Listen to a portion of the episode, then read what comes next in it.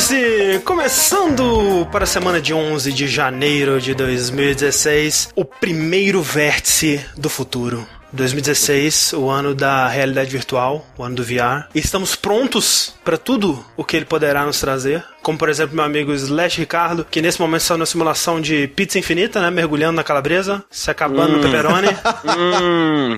Hum, nossa, eu, eu, quase consigo sentir o gostinho da pizza, André. Tá quase gostoso, consigo, tá cara. gostoso. Tá muito bom, velho. Nossa. Mas, cara, podia ser melhor, velho. Podia ser o sushi, cara. O VR dele, ele tá comendo buchada, cara. Sem noção? Oh, uma, uma bela buchada. Ah, a buchada do meu pai, de quando ele sabia fazer ainda. Puta. É, é, alguém, alguém fez um, um, jogo. É, um jogo baseado no passado, né? Informa ele pegou informações do passado. Exato. E criou. eu, eu, eu, acho que foi até mais específico. Acho que fizeram em relação ao pai do sushi, né? É, criaram uma experiência específica pra mim, né, cara? Exato. Exato. Sushi Dads Buchada Simulator, que chama. Oh, 2000, é, Buchada Simulator 2005. Mas, mais melhor que Buchada é o Kai Corraine, que agora está no, fumando no VR para parar de fumar na realidade. Cara, não, não tá doendo meu pulmão. Não tá funcionando. é, o, o, no caso, o aplicativo do Corraine é o Cala a boca você fuma simulator.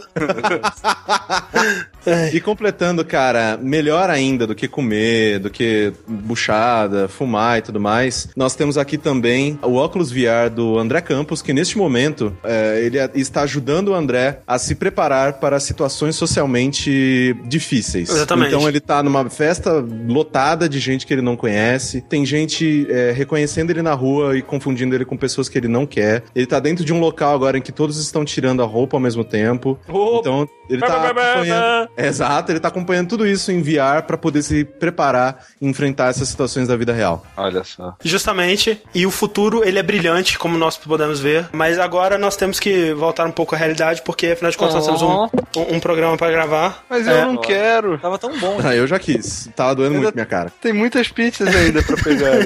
As pizzas podem esperar, Rick, elas estarão aí para sempre, porque a pizza do VR, Rick, ela nunca estraga, cara. Ela nunca acaba e nunca estraga. Mas aqui na realidade, né, as coisas não são tão legais assim quanto pizzas infinitas, mas ainda são não. muito legais e é por isso que a gente faz o Vértice toda quinzena. É o nosso podcast de notícias gravado ao vivo, né? Então, se você está por algum motivo ouvindo a versão arquivada, a versão editada em MP3, que o Sushi dedica tantas horas de sua vida para, para editar, para nos proporcionar, você está fazendo errado errado, né? Então o sushi está te proporcionando a experiência errada, basicamente, é isso que eu quero dizer. Porque a versão correta do Vértice é esse com o calor humano do chat. Essa coisa bonita que tá acontecendo aqui agora, com todo mundo assistindo no nosso canal do YouTube, youtube.com.br jogabilidade, é o nosso canal. Se você não conhece, assine, seja feliz, tem muita coisa lá, muita coisa legal. Para quem conhece, estamos começando mais um Vértice ao vivo. O primeiro de 2016, e eu quero já começar trazendo um jogo que tem 2016 no nome, né, não, Rick? NBA 2K16, cara, olha só. Olha Olha só a nova empreitada do joguinho de basquete mais amado aí da galera, que se fosse muito parecido com o NBA 2K15, eu provavelmente eu não estaria falando dele aqui, mas ele não é tão parecido assim, ele é, ele é até bem diferente na parte single player dele, olha quem diria. Para quem não lembra, esse era o jogo que estava sendo promovido aí como uma história do Spike Lee, né, cara? Um, um Spike, Spike Lee, Lee Joint. Joint, né? Um baseado do, do Spike Lee. O Spike Lee, o cara aí do Malcolm X, né? Um, um, diretor renomado. E, cara, ele resolveu, velho. Ele gosta de basquete, aparentemente. E ele resolveu falar da história, né, dos, dos, dilemas, do drama de um jogador de basquete, né, cara, que tá começando a, a sua carreira na, na, na, faculdade e tá indo. Na faculdade não, né, no colegial, e tá indo pra faculdade. E aí ele é chamado pra sair da faculdade antes para jogar na NBA. E aí ele tem a família dele, tem um amigo dele, tem a namorada, o, o né, todo aquele dilema ali de, que vai muito além de você, do, da, das quadras, né, ali. Isso, isso é uma coisa que nessa franquia, né, da, da 2K, é, meio que já existia, né, que é o modo história deles, o modo My Career, né? Até você comentou sobre ele no, na, da última vez que você falou, né, sobre o 15, que era essa pegada, né, de você, você ter um modo que é meio RPG, assim, que você vai escolhendo pra, pra que time você vai, você vai tentando subir na, nessa carreira, nessa vida de basqueteiro, né? Sim, exato. E que tinha o Twitter fake, tinha várias paradas legais, assim. E aí, quando você fala dessa premissa, né, essa proposta do 2K16, né, parece muito maneiro, cara. Eu quase comprei esse jogo por causa dessa proposta, porque, tipo, eu acho basquete maneiro, mas, tipo, Eu não jogaria muito, né, um jogo de Aham. basquete que fosse só as partidas, né? Mas se você me disser que, porra, tem um modo história, né? É, aí já me, já me chama mais atenção. Então, André, eu vou descrever o modo história pra você. E você vai me dizer se você compraria ou não o jogo. Tá bom. Tá bom. Ok. Beleza. Então, assim, o modo história, ele acontece ao longo de, sei lá, vou estimar por alto, 13 pa 15 partidas, tá? De, do, do jogo. E aí você, as primeiras partidas mesmo, você, como eu falei, você tá tipo ali na, no terceiro ano do colégio, sabe? Ele da, do ensino médio. Uhum. Jogando pelo teu colégio e tal. E durante aquelas partidas você tá tendo várias propostas de, de olheiros das faculdades, tá? Pra te dar bolsa pra você jogar pelo time da faculdade. Você tem uma entrevista, não. Você vê o cara fazendo propostas pra você e depois você escolhe uma faculdade pra você é, fazer parte e aí você ter a sua carreira lá dentro. Uhum. Só que qual que é o problema? Essa escolha, ela meio que pff, não faz diferença nenhuma porque você joga, sei lá, três partidas pela faculdade, duas no máximo, du- duas ou três, e você é chamado pra sair da faculdade e ir direto pra NBA, porque você é muito bom, porque você é o cara, porque você é o mais promissor e que você tem um agente lá que tá fazendo tua cabeça, te prometendo milhões em contratos e não sei o que, muito foda, né? Só que acontece? Essa proposta, André, ela vai vir mesmo se você perder todas as partidas que você jogar desde o início do jogo, tá? O jogo não se adapta, né, ao que você tá fazendo. Não, n- not at all, assim, tipo, é engraçado porque tem os comentaristas, né, e como esse tem um personagem que você tá jogando, não é mais só você, é o Freak, né, que, que é o protagonista dessa história, tem várias partes de comentaristas e coisas assim que são focadas em você ou o que tá acontecendo na história. Só que se você estiver jogando mal, você tá jogando poucas cestas, você recebe a bola, ah, o Freak, cara, muito bom, o cara, velho, nossa, ele é muito foda, ele é, vai ser Lendário, o próximo... é uma lenda. É, o lendário, lendário, né? Não sei o que e tal, que é bem bizarro. Ah, mas beleza, aí você não tem escolha. Você abandonaria a faculdade pra ir direto pra NBA, André? E, se, se, né, tal- talvez, sim, não. Tá, sim. você não tem escolha, você vai Droga. Abandonar a faculdade direto pra NBA, cara. Porque é, é assim que a história Mas prossegue. é bizarro também, porque, que nem você disse, são é, 15 partidas, né? Tipo, é bem curto, então não tem muito É. tempo pra eles desenvolverem isso, né? Não, não, não mesmo. E é por isso que acontece. É uma história totalmente linear. Basicamente, todas as escolhas que. Poucas escolhas que te passam são bem fakes, assim, não, não fazem. Não, não dão em nada. O que é um passo abaixo do que como era antes, né? Pelo que eu. Pois é, é porque o que era antes, as escolhas elas também não tinham, eh, tipo, tirando a do time e tal, ela não tinha também muita repercussão, mas também o jogo não te prometia isso, né? Entendi. É, ele tinha ali um arsenal de coisas pra você fazer. é, em relação a social, é, no Twitter, né? que é Coisa pra você acompanhar Sim, sim. e tal, mas também era isso, sabe? Basicamente você tava ali jogando pra ganhar pontos e melhorar teu personagem e ser, ser campeão do negócio. Nesse caso, não, cara. Você tem a historinha ali, é uma historinha fechada. A atuação é bem boa, na real, sabe? Tipo, Ah, é? os atores são bem bons, eu acho, assim. Todos eles fizeram com mocap, então a atuação é bem legal. Mas graficamente é, bem esquisitinho, É você bem achou? esquisito, exato. É esse que é o problema. Graficamente é muito esquisito, sabe? Principalmente o seu personagem, cara. Quando eu joguei a primeira vez, eu tentei fazer o Kuroko. Aí eu fiz um personagem muito bizarro, cara. Muito feio, muito feio. Aí eu não tava conseguindo jogar com ele, que tava me incomodando muito. Tava tão feio que tava te tirando do jogo. tava me tirando do jogo. Eu falei, velho, foda essa merda. Aí eu voltei e fiz, não, fazer um personagem, pô, padrãozão aqui, sem muito negócio. E mesmo assim, esse personagem ficou estranho no mocap, sabe? Porque ele tá, ele tá é, contracenando com personagens que foram baseados no- em atores da vida real. Então, tipo, fica muito estranho, sabe? Você vê que, cara, esse cara não, não não tá enquadrando aí, sabe? Ele é estranho. É bizarro que, tipo, parece que eles tinham um personagem pra você ser, né? Eles deram um nome pra esse personagem. Eles deram uma irmã pra esse personagem, né? Que é, que é uma Isso. moça negra, né? E eles meio que te dão a opção de criar um personagem, mas Sim. eles não adaptam a história pra isso, né? Tipo assim, eles poderiam, né? Que nem, por exemplo, nos The Sims, que seu filho vai ter as características genéticas que você tem no personagem que você criou, né? É, eles poderiam ter feito isso com a irmã, mas eles não fizeram. E claro que pode se falar assim, ah, eles é de pais diferentes ou, ou adotado, né? E É, tal. não- assim, não, não porque eles falam que tem várias partes que falam que eles são gêmeos, né? Esses gêmeos mesmo? Gêmeos. sim. Caraca, aí é complicado. É, é, é, É possível? eles são gêmeos. É possível, né? É possível, Sim. mas é... É possível, mas é bizarro. É bizarro. E beleza, mas até aí, cara, tipo, é uma história linear, tipo, Aham. foda-se, né? O problema é que a história, ela, como ela é muito curta, né? Ela tem, sei lá, como eu falei, ela, ela acontece ao longo de, sei lá, 15 partidas e tal. Acontece muita coisa muito rápido, principalmente no final, sabe? Eu ouvi E é falar sobre o que É, acontece eu no ouvi final. falar já. também. Também o que, que acontece Mas no vocês sabem e- o que acontece exatamente? Sim, é, eu sei que. é, enfim, eu sei o que acontece, eu sei que tem um monólogo de um personagem. Eu posso falar o Mas que fala pra acontece? mim, aquele trailer que o cara enfrenta demônios e as coisas. Não, e o Não, isso não tem mundo- nada a ver com Não tem nada. nada a É ver. só a abertura do Bosta. jogo. E é mó legal. É, E é legal, cara. Se fosse naquela pegada, talvez fosse mais legal. Tipo uma pegada meio Space Jam. É, no, no- o- final do- da abertura do, do, do jogo é você enfrentando um Michael Jordan satânico, assim, num trono. Aquela abertura não tem nada a ver com o jogo. É só uma abertura Uma funny. pena, sabe? né, cara? É, o que é Será, bizarro. será que a abertura é um teste? Estão testando a água, assim, pra ver? Não sei, velho. Não sei mesmo, Por que, mas por não que tem eles nada a ver. aquilo, sabe? É, não sei, cara. Tipo, dinheiro sobrando. Tem um estilo visual bom, mó maneiro e, e, porra, né? Tipo, o Michael Jordan satânico é algo é, que. é uma... Sim. Mas sim, Henrique, eu, eu ouvi, é, eu ouvi falar, né, sobre, eu não vi, mas eu ouvi falar sobre o que acontece no final dessa história, e tudo que me leva a crer é que o Spike Lee, em algum momento da vida dele, ele escreveu, né, essa história, talvez pra uma apresentação de teatro, ou seja lá o que for, e aí de repente surgiu essa oportunidade. Você acha, Rick, que, tipo, alguns dos males da, da história desse jogo e o jeito que ela é contada, te soa como alguém que não entende a mídia dos jogos, fazendo uma história pra jogos sem, sem adaptar a história que ele tinha originalmente, assim? Não necessariamente, sabe?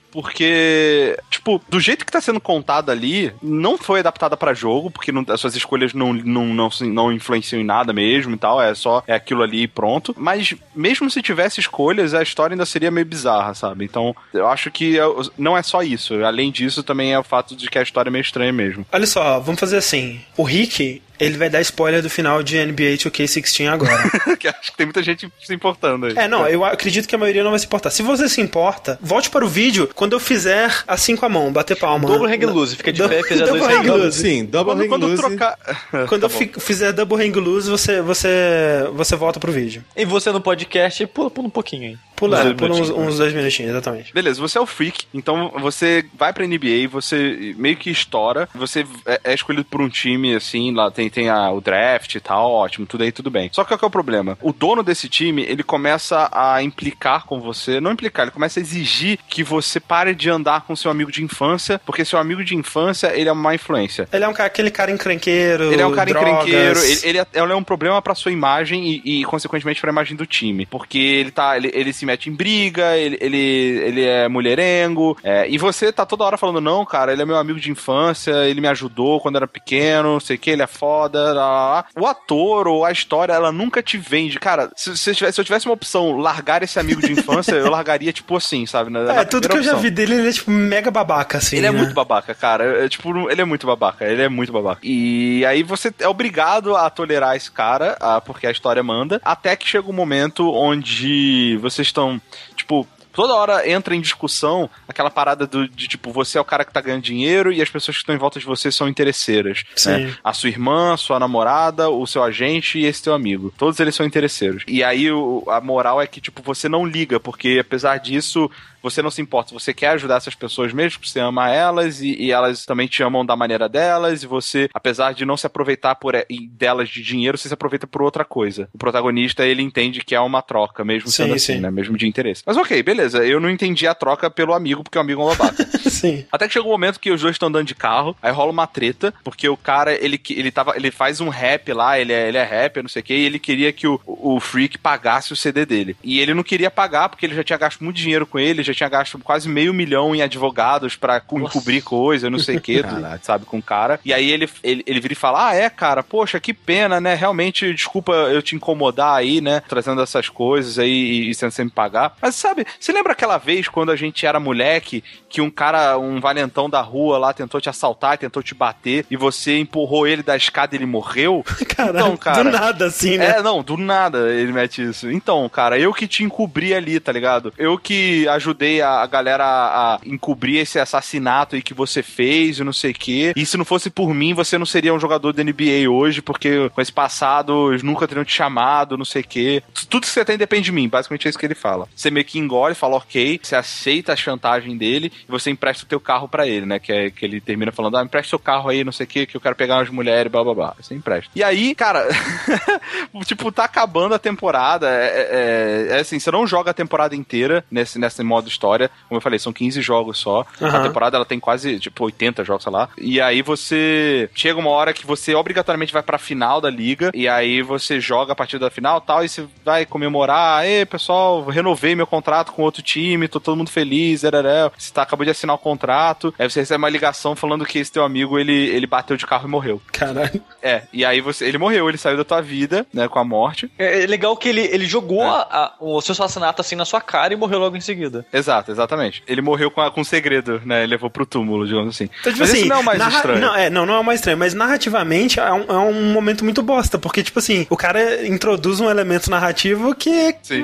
joga fora no minuto seguinte. Pra quê, então? Exato. É. Tipo, caralho, velho, fudeu, como é que eu vou lidar com, com esse cara me chantageando agora, hein? É, e- Mal posso ah. esperar para saber. Ah, não, ele morreu. Ok, Morreu, foda-se ok. então. Mas É o tipo, pior- sei lá, o, o mangá que o cara cancelou antes, né? Tipo, Sim.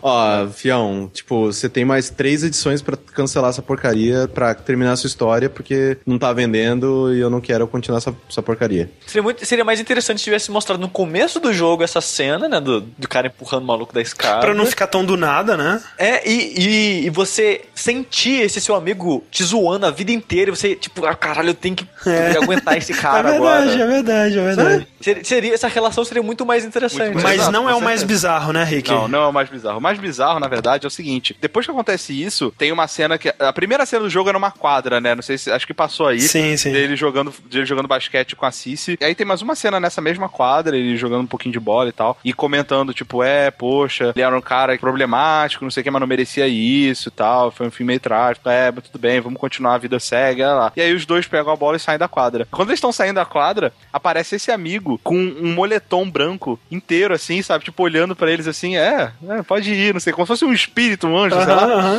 E aí ele senta e, e aí começa um monólogo, sem sacanagem, que deve demorar uns 10 minutos, velho. Você sei- tá zoando com a minha é, cara. assim, 6 mil, 5 minutos, 6 minutos com certeza, sabe? Que é uma carta que ele escreve, tipo, de despedida, como se fosse um suicídio, aparentemente, eu não sei, né? Na- Tipo, então não foi um acidente, ele se suicidou, algo assim. E aí ele começa a ler, falando da família dele, falando da mãe dele, que era um anjo. Por seis pai dele. minutos. Não, é, não, e que o pai dele tinha, tinha AIDS e passou pra mãe dele, e que ele, que, ele levou, e que ele fez a mãe dele morrer, e que depois que os pais dele morreram, a família do Freak é que, é que, é que é, acolheu ele, e que não sei o que, e ele pede desculpa, mas não pede, fala que é o jeito dele. E, caraca, velho, tipo, ele lenga-lenga, é muito bizarro, falando, e ele começa a chorar, e o ator, ele é bom, cara, então, tipo, ele começa a chorar também, você percebe que o ator tá meio que se emocionando e chorando, e você fica, tipo, constrangido, porque nada daquilo tá te emocionando, porque é muito bizarro. Não, e o gráfico é bizarro, né? O gráfico então... é bizarro, e ele começa a chorar, assim, sabe? Tipo, é muito bizarro, cara. É muito bizarro.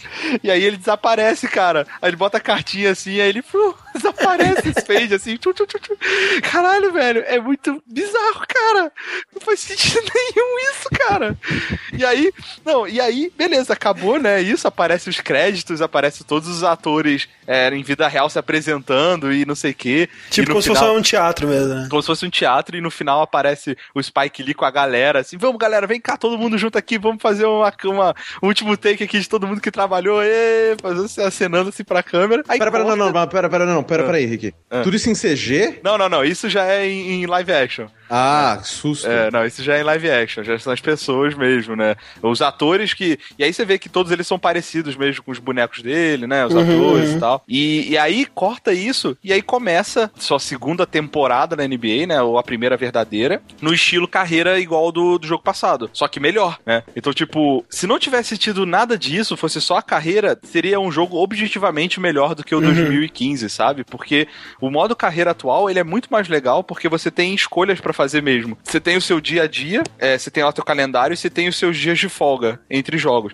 E nesses dias de folga você pode treinar, você pode participar de promoções de patrocinadores pra você ganhar dinheiro, você pode interagir com os fãs, você pode interagir com outros jogadores da NBA pra melhorar, pra ganhar uns boosts, não sei o quê. Então assim, é, é um jogo que essa primeira parte é muito bizarra, mas a parte de carreira que começa logo em seguida ela é muito boa. Eu tô jogando ela agora, sabe? Mas você tem que passar por essa parte bizarra pra liberar Tem. a outra. Pô, Putz, aí é foda. Eu Eu não acaba a história, ele não volta mais antes. Não, não nada. volta mais a história. É, o que tem às vezes é uma ou outra. Por exemplo, normalmente depois de algumas partidas tem coletiva de imprensa. Os caras fazem uma pergunta e você escolhe uma resposta que não vai influenciar em nada. Mas, por exemplo, teve uma vez que era uma resposta tipo: Ah, fiquemos sabendo que o seu amigo morreu, não sei o que. Como é que tá sendo pra lidar com isso? Não sei o que. Ah, tá, tá sendo fácil, difícil, não sei. blá, blá.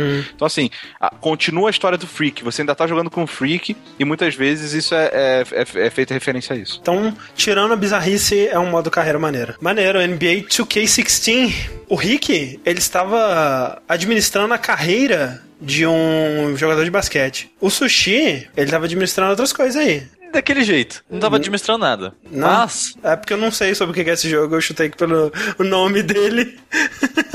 eu estava, como eu posso dizer, André, é, me robotizando. Olha aí. Porque o jogo que eu vou falar hoje é o, é o Human Resource Machine, que eu acho que o André falou administrando por causa do Human Resource. Ah, né? sim, só parece alguma coisa de administrar alguma coisa. Então, é, ele, ele brinca com esse lance de uma empresa, né? De, do RH, né? Da empresa, do recursos humanos. E o lance da máquina, porque essa lance que a empresa faz a lavagem cerebral em você e trata você como uma máquina, não como ser humano. Uhum. É, esse jogo é um jogo da, daquele estúdio chamado Tomorrow Corporation, Sim. que é o que fez o Little Inferno. Exato, o jogo da lareira. Exatamente. Que a gente Ah, é comentou bom no Vértice há jogo. muito tempo atrás, eu acho. Um dos primeiros. Que, eu- que diga-se de passagem, eu acho ele um jogo muito divertido. Uhum, Little é, Inferno. ele é bizarro. Ele, ele vai ficando bizarro.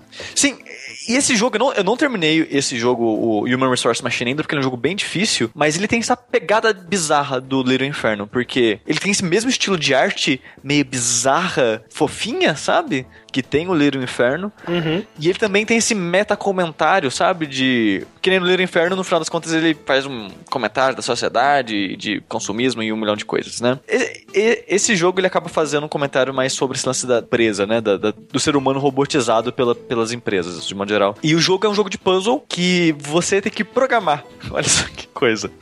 Porque a sua função é: você é um funcionário da empresa e a sua ah, função. sushi, aquele que você coloca, faz as rotinas? Exatamente. Ah, caraca, eu não sabia que era esse o nome. Tipo, agora que você começou a, descrever, eu, porra, eu fiquei muito curioso, só que eu falei, eu não vou ter capacidade pra pensar em jogar isso aqui. Então, eu, eu vou chegar nesse ponto da capacidade aqui. O jogo é um jogo de puzzle, que você, né, esse funcionário dessa empresa, que toda fase é um ano de trabalho seu, que você vai sendo promovido, né? A cada, cada fase é um, é um ano seu de trabalho, você é promovido e vai pro próximo andar da- do prédio, né? Vai subindo de andar. Tanto que a seleção de fases é o botão do elevador, né? Que você vai subindo os andares conforme você vai subindo na empresa. E a sua função do- de, como funcionário dessa empresa é você pegar caixas que saem de, um, de uma esteira e colocar caixas específicas na outra esteira. Só que você não tem o controle direto do seu personagem. A maneira que você controla ele é através de linguagem de programação, só que bem simplificada. Então, ah, eu tenho que saber programar. Você não precisa saber programar. O jogo, ele na verdade, ele só usa o raciocínio de programação. Então, você não precisa, e é até bom se você, sei lá, eh, interessa nessa área, quer começar a aprender, esse jogo é uma boa maneira de você eh, entender o raciocínio por trás do raciocínio de, de criar uma, uma programação. E é bem interessante isso, porque ele começa bem simples, né? Tipo,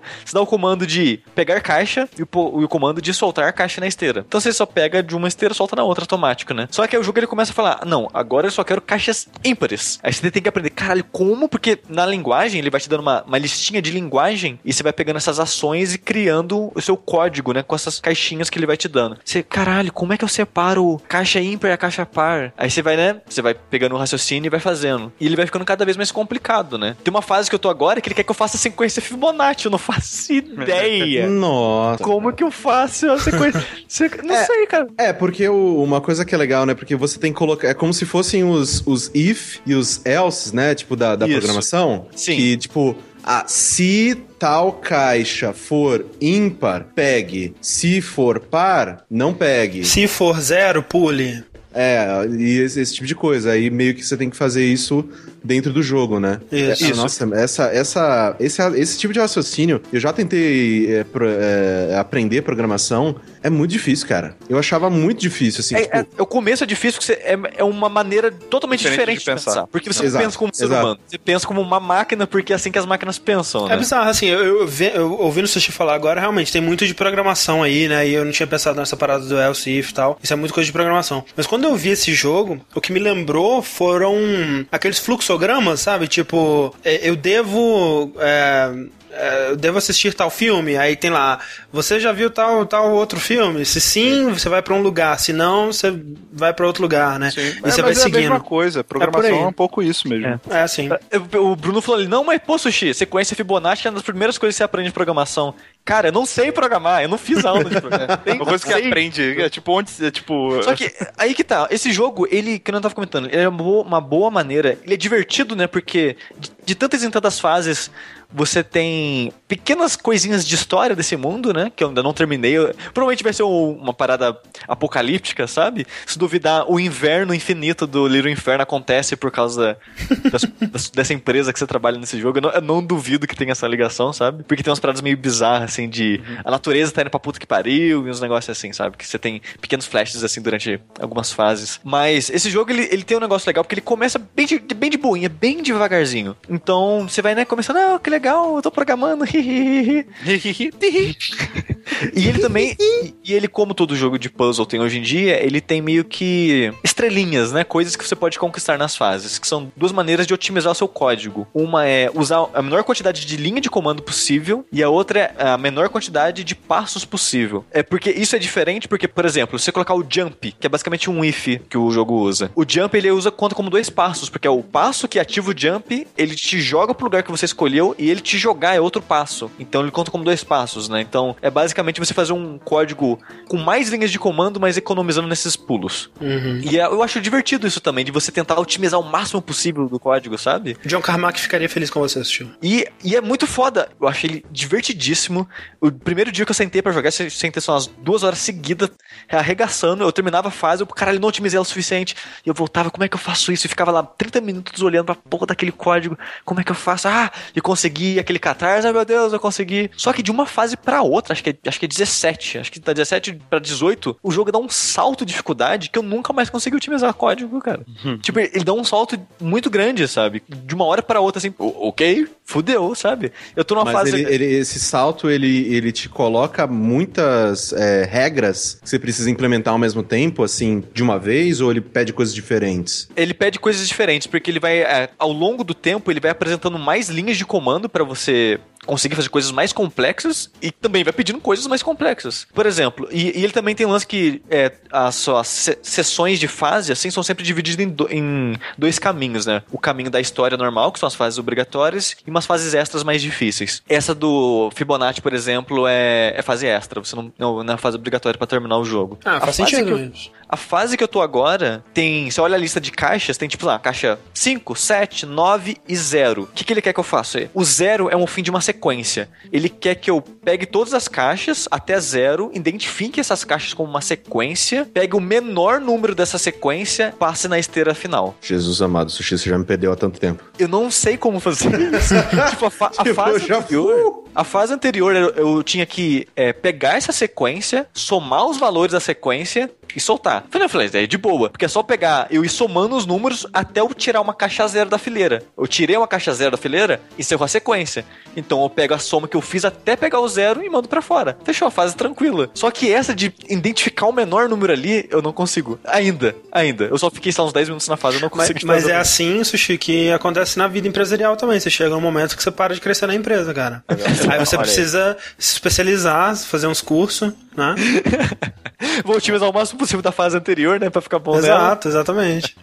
Mas esse jogo, ele é um jogo... Ele não é muito caro, acho que tá 15 reais, uma parada assim. E ele é só PC? Ele é só PC, ele é relativamente longo, que nem eu falei, tô com 4 horas e pouco de jogo agora, tô numa fase, lá, 19. O jogo tem acho que umas 30 fases, contando as fases extras. Eu já vi vários programadores falando, que eu comentei no Twitter, né? Eu tô jogando esse jogo, nossa, muito divertido e blá blá blá. Eu vi alguns programadores falando comigo que gosta do jogo, acha divertido, só que também eles comentaram esse lance do, do salto de dificuldade, né? Só que pra eles, como eles já sabem programar, eles se adaptam ao salto e ok, eu já, eu já, eu já sei essa linha de raciocínio. Aham. Só que pra quem não sabe, né, você não tem alguém te ensinando, né? É você tem uma que se pena virar. isso. É, e Saquei. isso é complicado, mas Se você é um, entusiasta que nem eu, não sei programar, mas eu tenho curiosidade por isso, né? Eu, eu, um dia, quem sabe, daqui 20 anos eu faço um joguinho que seja, então eu preciso aprender nem que seja uma, o básico de uma linguagem, né? Então eu achei mega divertido e produtivo, né, esse jogo. Então eu indico para quem tá começando e quem é interessado nessa área e para quem já trabalha com ela, sabe? É um jogo bem legal. Eu vi gente comentando no chat, falando assim: "Ah, por que vocês estão falando que ele é o jogo da empresa do eh, Little Inferno se o jogo mais famoso deles é o World of Go?"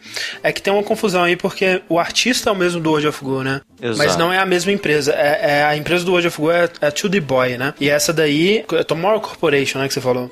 E, e ela, ela tem pessoas do 2D Boy, mas não é a mesma empresa. Exato. Essa Tomorrow Corporation, quando ela surgiu, né, pra fazer o Little Inferno, ela foi meio que, oh meu Deus, que empresa interessante, porque era o cara que fez aquele jogo de puzzle do chapéus, eu acho. Não, não, não é do jogo, é outro chapéu. Qual? É... Eu esqueci, eu esqueci agora. Mas de qualquer forma, ele era um, um, desenvolvedor indie de um jogo indie que fez certo sucesso com esse cara, Kyle Gabler, eu acho, coisa assim. Gabler, que fez o School. Então juntou esses caras e um outro, são, são três pessoas esse, esse estúdio. Então juntou desenvolvedores de indies de jogos famosos diferentes e juntaram pra fazer uma empresa deles, né? Uhum. Na época foi, oh meu Deus, olha que legal esses caras fazendo. Só que só, eles, eles fazem só esses jogos meio estranhos, assim, que eu, eu adoro. Que é sabe? maneiro, é, sim. É. Bem diferente do que tem. E falando em diferente, André, eu quero fazer uma indicação breve de um jogo chamado Pony Island. Pony Island. A Ilha do Pônei. Só que, se tivesse como falar desse jogo, esse seria o jogo que eu daria mais foco essa semana, essa quinzena. Só que ele é um jogo que eu, eu preciso que vocês confiem em mim e joguem esse jogo sem eu falar muito. Porque esse jogo, ele é basicamente o novo Frog Fractions. Ele é um jogo que na superfície ele parece ser uma coisa, mas ele é uma coisa completamente diferente daquilo. Então, se eu falar no que ele se transforma, no que ele realmente tá querendo passar para você, eu mato o jogo porque não vai ter a graça de você descobrir jogando. Sim. Então, eu indico que vocês procurem Pony Island, é um jogo que é 10 reais só no Steam. É, ele dá umas duas horas, umas duas, entre duas, três horas de experiência ali. Se você não quiser voltar e fazer mais coisas nele. E eu achei ele uma experiência muito, muito divertida, muito interessante. Que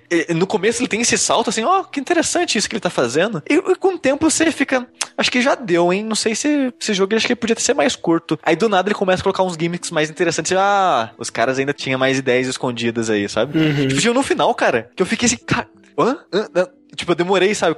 Deu aquele pane no meu cérebro durante 30 segundos, assim, o que tá acontecendo? Ah, filho da puta, era isso, sabe?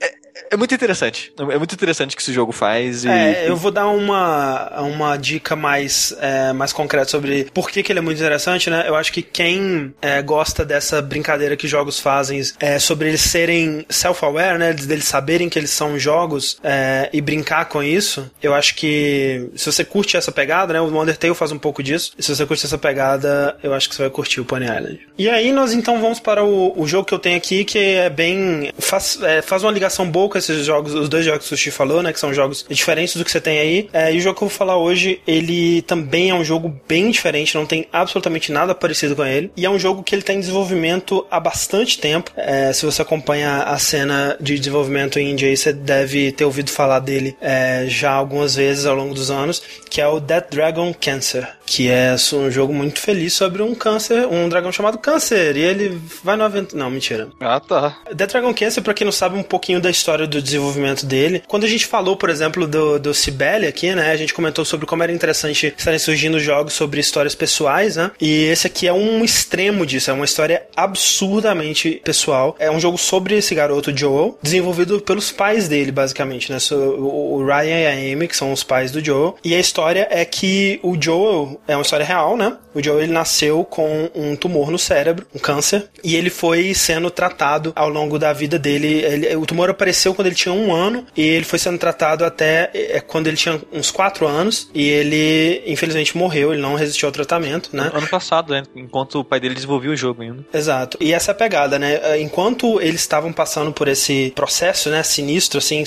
putz, deve ser uma coisa mais destruidora que você puder imaginar na vida. Eles estavam desenvolvendo esse jogo, né, que eu já vi muita gente falar, tipo, ah, mas tá explorando o sofrimento da criança e tudo mais. Mas eu vejo, tipo, cara, quando você tá passando por uma parada dessa, né, especialmente principalmente depois, né, que o garoto morreu e tal, é muito importante você ter um meio de processar e lidar com esses sentimentos, né? E esse jogo com certeza foi isso pro casal, né? Deles explorarem o que que isso tudo significou para eles e, e, tentar um dia, quem sabe, superar isso, né? Essa experiência. Então, sem dúvida, foi uma terapia para eles trabalharem nesse jogo. É, e também eu, eu, eu, creio, né? Obviamente que eu não sei, nunca vou saber exatamente né, o que eles estavam sentindo, mas eu também acredito uhum. que serve para passar para outras pessoas essa, um, um, pouco dessa experiência, né? Sem terrível, uhum. mas também criar esse sentimento de empatia e de que talvez outras pessoas que se encontraram em situações semelhantes ou, né? Total. É, meio que jogar e se enxergar um pouco ali e pensar mais sobre, sobre essas coisas, né? Sim, é, me fez pensar bastante sobre. É, eu, né, eu descobri coisas, muitas coisas que eu não sabia sobre é, esse tipo de, de caso específico, né? De crianças com câncer e como que se, é, se forma uma comunidade, basicamente, no, no hospital e essa coisa toda. E à, medida que o jogo é, ele foi chamando atenção, né? Eles, eles demonstraram, o, o Ryan especificamente demonstrou esse jogo pela primeira vez numa GDC e o jogo ele é, adquiriu bastante atenção, né? E a partir disso ele foi é, contratando outros programadores e outros artistas para ajudar nesse processo. O jogo ele é muito bonito. Tecnicamente ele é muito maneiro. Ele tem esse visual low poly que a gente comenta por aqui, né? Que parece um pouco um origami, uma coisa meio uma escultura, assim. Ele tem um visual é, bem colorido e, e, bem bonito, assim, né? Na maior parte do, dos cenários. Eles descrevem o jogo como uma série de vinhetas interativas sobre a, a experiência deles com o câncer do Joel, né? E é basicamente isso, né? Você vai, são, ele é dividido em várias cenas, né? A tela fica preta, aparece o título, e você joga aquela cena. Ele é um jogo que ele é jogado todo com o mouse, então você só clica para onde você quer ir, no que você quer interagir. Você não tem controle livre do personagem, o que eles usam bem, assim, para ter um controle do que, que o jogador vai poder ver naquele momento, e eles usam isso muito bem. E ele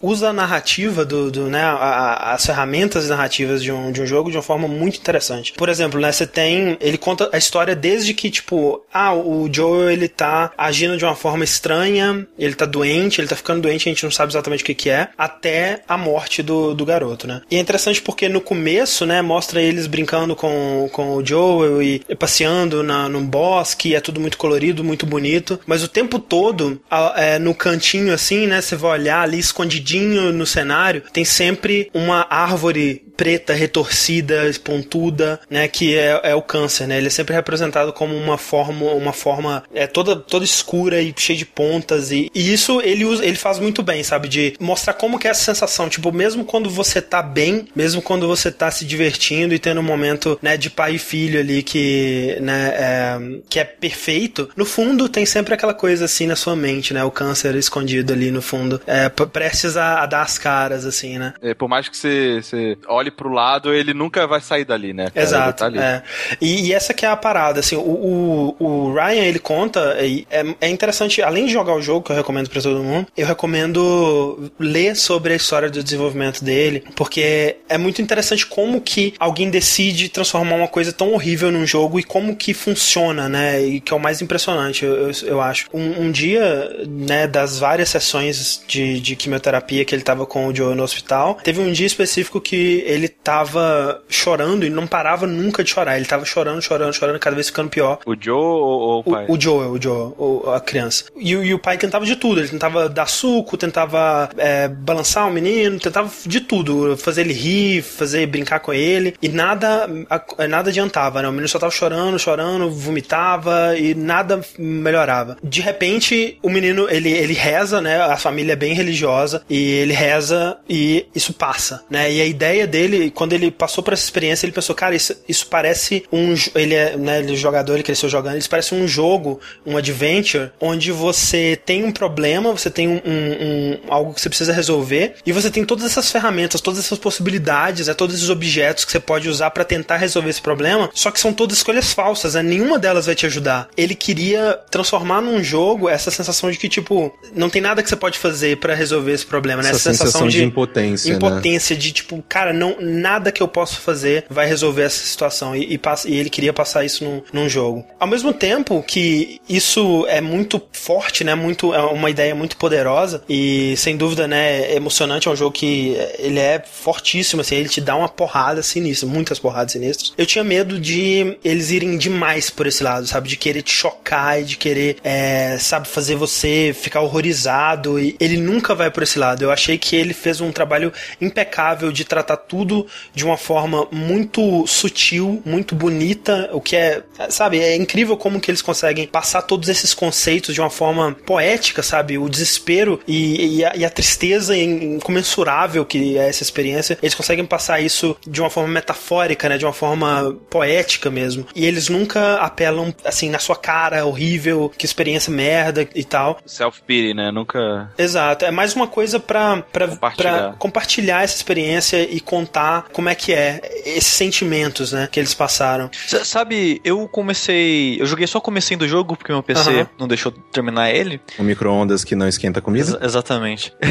eu fiquei com medo de um pedaço do começo do jogo e do que e isso que ele usou como isso seria usado mais pra frente no jogo. Hum. Porque o comecinho do jogo você tá controlando um pato num, num lago, né? Com o pessoal jogando um, é, pão pro pato e você meio que você é, no começo você é o pato e vai pegando os pão, os pedaços de pão. E o som que tá rolando de fundo é que o cara gravou dele com a família dele. Exato. Isso é, isso é o jogo inteiro é, é isso. É, é... Isso, é, e isso, tipo, não é que eles sentaram no, no, na sala de gravação e ah, vamos gravar esse diálogo. Não. O cara gravou a família dele vivendo, passando aquela, aquele momento do dia. É, e você e tá crianças. Pesado, pesado. As crianças falando. E você tá ouvindo na íntegra aquele pedaço do dia deles. Tem muito disso, muito e disso. isso, quando eu, aquele pedaço já é meio tenso, porque ele tem um irmãozinho, né? O, tem um outro filho. Aham, uhum, eles têm, eles tinham dois filhos já e esse, é o Joe era o terceiro. E tem um filho perguntando, ah, nossa, o Joe já tem um ano, por que, que ele não fala ainda? Não sei aquelas coisinhas assim, sabe? Aí o pai conversando com o filho, ah, ele tá doente, né? Ele tá meio devagar, não sei o que lá, blá blá blá. E ver esse pedaço dessa forma foi muito eficaz com o contexto do que eu já tenho da história e de como vai ser, como vai ser desenvolvida, sabe? Sim. E eu pensei, cara, se ele seguir até o final dessa maneira, gravando na íntegra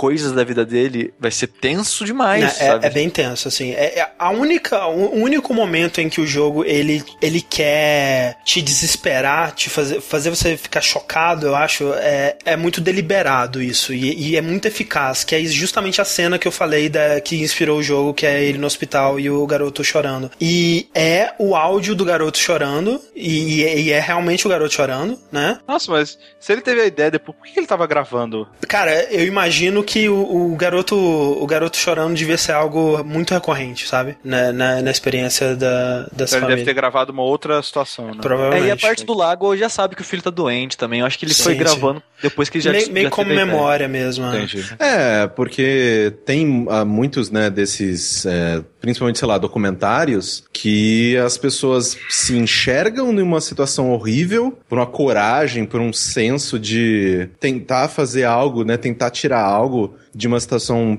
péssima desse jeito, eles se movem e começam já a produzir. Tem um monte de documentário, né, que você vê, ah, é, é o processo de uma família lidando com alguém doente, processo de alguém, de uma, de, puxa, é um documentário sobre alguém que foi sequestrado. Quem em sã consciência para, minha filha foi sequestrada, vou filmar tudo, sabe? Mas algumas pessoas têm isso e é, tipo, interessante que elas tenham, né? É, e no caso do, do Dragon Cancer, por exemplo, é, é passado muito claramente ao longo do jogo é, especialmente a mãe, ela é muito religiosa, ela tinha muita fé de que isso seria um capítulo na vida da criança, né? Que eles iriam superar isso, que ele iria vencer esse câncer e que isso, né, seria o milagre deles. E ela estava em, em, parte tentando registrar esse milagre, né? Que é, ele usa muito isso que o Sushi estava falando, né? De registros pessoais deles. Tem muito também é, dos os pais, né? Eles gravaram muitos diálogos específicos para o jogo mesmo. E tem muitos momentos muito fortes né, com isso. Tem uma cena muito maneira que é, é maneira, né? Sempre quando eu falo maneira, né, vocês entendam como é, é, de linguagem. interessante barra né, efetiva e tal. É que é eles no hospital quando eles recebem a notícia de que depois de terem passado por dezenas de dezenas de sessões de quimioterapia, eles recebem a notícia de que o câncer ele voltou e como eles já irradiaram muito aquela região do cérebro, eles não podem mais fazer isso porque isso vai causar a morte da, da criança, né? E então é, ela tá em estado terminal, não tem nada que eles podem fazer mais para é, ajudar o, o, Joel. E nesse momento, né, quando tem tá os quatro lá, dois médicos e o, os dois, o pai e a mãe e o Joel também, a cena começa com você controlando o, o Joel e ele tem um brinquedo circular que é um brinquedinho, né, bobinho assim que tem ah, um porquinho, uma vaquinha, um fazendeiro, e aí você vira a setinha pro porquinho e aperta o botão, aí o brinquedinho fala uma coisa sobre o porquinho. Aí ele vira a paradinha pra vaquinha e fala uma paradinha sobre vaquinha e tal. E aí quando os médicos chegam e dão a notícia, né, você olha de baixo pro brinquedo e ao invés da cara do porquinho do, do, do fazendeiro da vaquinha, tem a cara dos pais e dos médicos. E aí você gira a seta para algum deles e aperta. E aí você ouve o que que eles estavam pensando. Você vai pra perspectiva deles e você ouve o que eles estavam pensando naquele momento. que é, E a cada momento da, da, que a notícia é dada, né? E você tem um timer que você pode sempre voltar no tempo para ouvir cada momento da conversa, você ouvir o que estava passando na mente de cada um, né? Tanto os médicos quanto os pais, assim. E é muito. É, é muito eficaz, assim, de você. para você sentir o quão, quão difícil é aquilo, não só pros pais, como pros médicos e, e a sensação de desespero, né? E de, de impotência e tal. Visualmente, ele usa muitas técnicas interessantes para passar a história também. Uma das minhas favoritas é que tem uma parte que se passa no oceano e tem a, toda tem aquela história, né? Uma, uma, não sei se considera uma fábula, uma, uma crônica da Bíblia que os apóstolos estavam num barco e aí começa a tempestade, Jesus estava dormindo atrás e aquela coisa toda e o barco ele simboliza meio que a fé, né? E aí é, essa cena começa com a mãe e o bebê no barco em cima do barco e eles navegando por um mar cheio de obstáculos em direção a um farol. E o pai não tá por ali. E aí, de repente, você. A, a câmera desce e você percebe que o pai ele tá embaixo da água. Ele tá se afogando. E é uma maneira muito interessante de dizer que, tipo assim, a, a mãe ela tá conseguindo se sustentar pela fé. Mas o pai ele já tá desesperado, ele não acredita mais, sabe? Ele já tá se afogando naquilo. E é muito assim, é muito impactante. E no fundo do mar tem todas aquelas bolas de, de câncer e tal. E é um jogo assim. É assim, é indispensável se você se interessa por narrativas em jogos. É um jogo único, absolutamente único, não tem absolutamente nada parecido, nada tão pessoal, mesmo para jogos pessoais como ele é, nada nesse nível de produção. Então é, é um jogo que eu recomendo para absolutamente todo mundo. É uma história que todo mundo devia experienciar. Como eu disse, ela não é de chocar, você não vai sair querendo morrer. Tipo, caralho, meu Deus do céu. É, é, vale a pena. Você vai sair triste. Vai sair triste, sim, mas é, eles conseguem passar isso com uma delicadeza e com uma, uma beleza que eu sinto que vale a pena, assim. E é um daqueles jogos também que trazem aquela, aquela questão, cara, como é que você faz um review desse jogo, sabe? Tipo, ele é tudo que ele se propõe a ser, sabe? Ele faz tudo que ele se propõe a fazer. Você pode dizer que, tipo, ah, ele não tem desafio, ah, ele não tem game, mecânica de gameplay interessantes, ou sei lá. Mas não importa, né, cara? Tipo, não, não faz nenhuma diferença é, ele ter isso ou não. E. É, são jogos como esse que acho que deixam bem evidentes a que parada de nota, da nota para jogo não faz sentido, né, cara? Pois é, exatamente. E, e são jogos como esse que até mostram que de vez em quando essa mídia ela é tão complexa e ela, né, é, transcende, né, o próprio jogo, né, o próprio o que, que eu faço quando eu tô jogando, eu tô apertando para frente, tô apertando botões, né, tô fazendo coisas diferentes, que como é que você julga? Você vai julgar, ah, você vai julgar a história de vida dessas pessoas interessante é. ou não. Você vai julgar. Isso é muito louco, né? Porque você tem que fazer essa distinção entre o produto e o e no que ele foi ele foi feito e tal. Mas tem situações como essa desse jogo, não dá. Ah, e, e, tem coisas, por exemplo, assim, ah, eu pelo menos não reparei, mas você pode dizer assim, ah, ele tem alguns momentos que a performance dele deixa, deixa a desejar. Aí você escreve isso no seu review, mas tipo, isso é relevante para um review desse jogo? Eu não sei, cara. É uma coisa Eu bizarra. acho que isso jogos como esse são o que mostra pra gente que precisa evoluir a maneira que a gente avalia os jogos que a gente fala sobre jogos, né? Exatamente, também. porque, sei lá, filmes, por exemplo, já lida com assuntos pesados, assim, e experiências e coisas diferentes, né, de, de uhum. como experiência de filme diferente, há muito tempo e tem nota, né, pessoal da estrela para filme sim, e, sim. e, tudo mais, né, porque eles já avaliam de um aspecto diferente, sabe? Eu acho que, que nem o Corrêne comentou, como que a gente avalia isso, sabe? Eu acho que a gente tem que, como eu posso dizer, mudar como que a gente vê se um jogo é bom ou não, como ele é bom ou não, sabe? Que nem o André falou, ah, o que ele se propõe, ele quer ser uma experiência é, meio que é, desse tipo de, de história é, da, da, relação do pai com o filho e tudo mais. Então você, avalia através disso, sabe? Não necessariamente. É, ele até usa jogabilidade no começo, você vai num parquinho e você brinca com a criança. Então ele tem uma, uma coisa assim de jogabilidade, ou você pode achar Sim. bobo ou não, mas ele tenta colocar alguma coisa não pra, pra você jogar, sabe? Tem, tem outras maneiras de avaliar o jogo, sabe? Como você mesmo mostrou, citou essa cena do barco, sabe? A construção dessa cena, se o jogo ele tá conseguindo passar para você é, de maneira única que só um videogame conseguiria passar sentimentos dessa situação, sabe? Sim. Que não seria passado através de um livro ou filme, sabe? Então acho que tem, tem maneiras assim de, de avaliar. Não, sim, sim, sempre tem. Só que a gente tem que. A gente tá muito no começo disso ainda. E não é sim, tão sim. legal quando a gente para pra pensar, sabe? Que isso, eh, não sei, assim. Eu assisti há pouco tempo um documentário que provavelmente no Fora da Caixa eu vou falar mais sobre ele, que mexeu muito comigo. Foi um documentário assim que, tipo,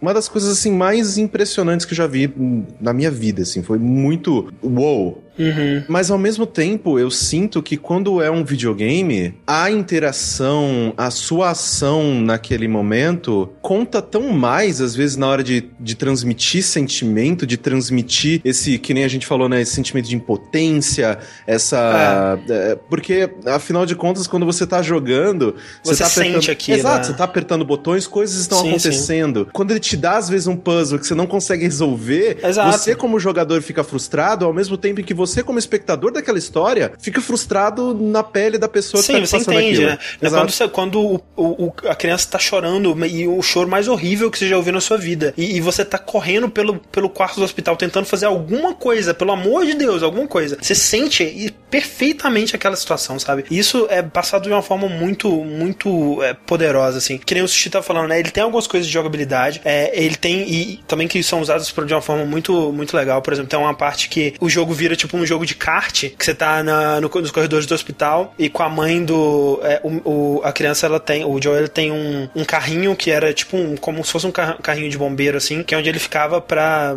enquanto ele estava tomando a, a, né, a, o coquetel de quimioterapia, não sei exatamente como chama. E aí é como se eles estivessem brincando de carrinho, né, de kart, é, enquanto ele tomava esse, é, nesse soro, ou seja lá o que for. E aí nisso você tem que fazer as voltas e tal, é, é bem, bem simples, e você vai coletando objetos, né, espalhados pelo, pelo cenário. E quando você termina a corrida, ele te dá a lista das coisas que você pegou, e as coisas que você pegou são os procedimentos que o Joe tinha que passar toda vez que ele ia no hospital. E era, é tipo, cara, é uma lista gigante, uns nomes sinistros, assim, tipo, é um, é um soco, sabe? Que ele te dá. Ele te dá alguns socos, eu não vou dizer que é um jogo, né? Se você tiver procurando uma experiência feliz e agradável, esse não é o jogo. Não é pra você. Mas é uma daquelas coisas, né? Às vezes você vê uma coisa bad na ficção, ajuda até você relativizar os seus problemas, né? E, ver, e, e sentir empatia é sempre bom, né, cara? E, sim, e outra sim. coisa, é bom sempre lembrar que jogos não são, nem todos são feitos para para ser divertidos, né? Exato. O, o, próprio The Last of Us, para mim, a intenção dele não é ser divertida, sabe? O combate ele quer passar um tipo de coisa, através da história ele quer passar outro tipo de coisa. Ele não quer necessariamente deixar você tipo, hihi, uhul, Sim. sabe? Tô matando pessoas. Não é isso, sabe? Então, tem, tem gente, é que o pessoal tá no chat tá essa discussão agora, ah, o que é jogo, o que não é jogo, ah, jogo tem que ser divertido, que eu não gosto de, jogo quando não é divertido, porque eu só, só jogo para me divertir esse tipo de coisa, sabe? Eu acho que. É, é, é quando isso, a gente é para assim, pra sabe? pensar, Sushi, aquele negócio que você consegue também um filme triste ainda é entretenimento, Sim. né? Ainda é uma coisa que você vai e obviamente que se você estiver buscando é, experiências e sentimentos específicos, não vai ser para não vai ser não vai ser para você, mas ainda é entretenimento, é uma coisa que você vai é. fazer no seu tempo e, livre para adquirir alguma coisa, né? Sim, para puxar alguma do, coisa para do si. jogo, eu acho que é uma coisa que infelizmente é, é um nome arcaico porque pelo que a mídia se tornou hoje em dia, chamar de jogo é algo muito limitador, porque é uhum. é muito mais do que isso.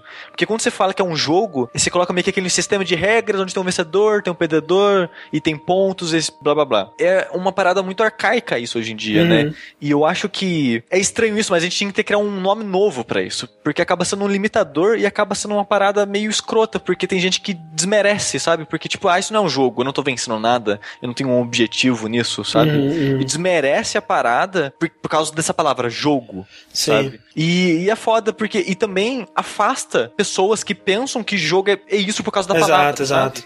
Então, esse termo, eu acho que de alguma maneira, eu sei que quase impossível isso, a gente tinha que criar um novo termo que expressasse melhor a mídia, porque essa palavra jogo limita ela muito na. É, é, não, não é mentalmente, é. Talvez sim. É, mas a percepção que as pessoas têm dessa mídia, sabe? Como ela quer consumir essa mídia. A própria Amy, né, a mãe, ela, ela quando ela viu, né, o demo que o, que o Ryan tinha feito, né, pra, pra mostrar na GDC e tudo mais, ela achou um absurdo. Ela achou, tipo, cara, que, que coisa horrível, sabe? Pra, pra você transformar num jogo. É, ninguém vai querer jogar isso, sabe? E, não entendendo, né, o, o, o, propósito realmente. E depois, claro, ela entendeu e, e foi. Eu, eu, acredito, né, que, como eu disse, foi provavelmente uma grande terapia para ele nos últimos anos aí. A ponto de que, tipo, né, eles pagaram tudo com, com o dinheiro do bolso deles, especialmente depois que o, que o Joe morreu. Todo o dinheiro que eles tinham investido para continuar o tratamento do Joe foi pro jogo. E é maneiro que, por exemplo, a, a Razer, ela tá. Eu não sei se exatamente onde parece que a Razer ela tem uma lojinha ou se ela tá é, vendendo algum item com, com bundles do jogo, não sei como é que é exatamente, mas ela tá doando todos os, os lucros, né, de quem comprar o The Dragon Cancer com eles e tal. Então tá rolando muita coisa maneira nesse sentido aí também. o pessoal comentou: ah, você tá brigando. Eu não tô brigando. Tipo, se você prefere jogo para se divertir, cara, totalmente é o seu direito. Tem gente que gosta Sim. mais de filme de comédia do que, sei lá, um filme de drama, que seja. Mas eu, eu acho, o que eu acho errado, isso está totalmente seu direito se você tá certo disso. O que uhum. eu acho errado é dizer, só é jogo que é divertido, sabe? É, isso é. não devia estar tá no Steam porque não é jogo. Não, cara. É, isso então... é errado mesmo. Não, não, não, e... isso não tá em conceito, não, isso tá errado mesmo. É. Sim, então é, eu não tô brigando com ninguém, né? Eu, eu, eu, eu, realmente me incomodo com esse lance porque dessa, do uso do nome jogo e essas brigas de ah, isso não é jogo por causa disso e aquilo, ah, sabe? Não, sabe? Você. Você fala assim, ah, eu não quero jogar isso porque não é divertido. Você está, tá se privando de uma experiência que pode ser tão foda, sabe? Tão. Enriquecedora. Enriquecedora, exatamente, sabe? Expandir seus horizontes e tudo mais, como um ser humano, sabe? Sim, sim. É, eu acho que. É, é isso, sabe? Essa palavra acaba sendo muito limitadora para as pessoas e acho bobo isso. Total. É, a última coisa aqui, é, perguntaram no chat quanto dura o jogo, né? Foi por volta de duas horas e meia para mim. É, mas quando, como tava. Eu joguei hoje, né? E como tava ficando um pouco tarde, eu tava com medo de não conseguir terminar. Teve alguns momentos que tinha muitos itens para interagir no cenário. Tem uma parte que você tá no, você deu uma hospital. Corrida. É, tem uma parte que você tá no hospital e tem, caraca, um milhão de cartõezinhos com mensagens e tal. E eu não li todos, então assim, eu, eu acredito que dê pra chegar até umas 3 horas de duração do jogo. É. Dead Dragon Cancer. Ah. Beleza, esses são os jogos é, o nosso blog de joguinhos. Vamos então para o nosso blog de notícias? Uhul! André, me, me vê uma notícia para me dar uma animada, cara, por favor. que eu fiquei meio triste com. Ficou meio down. Fiquei meio down, velho. Pera aí que eu vou, eu vou ver aqui. Não tem, né? Tá... É, não só, tem, acabou. É, só essa última. Essa última anima, essa última é boa. Não, mas olha só. Vamos, ao invés de falar da morte, celebrar a vida de David Bowie? Olha aí, verdade. Cara. O homem que vendeu o mundo?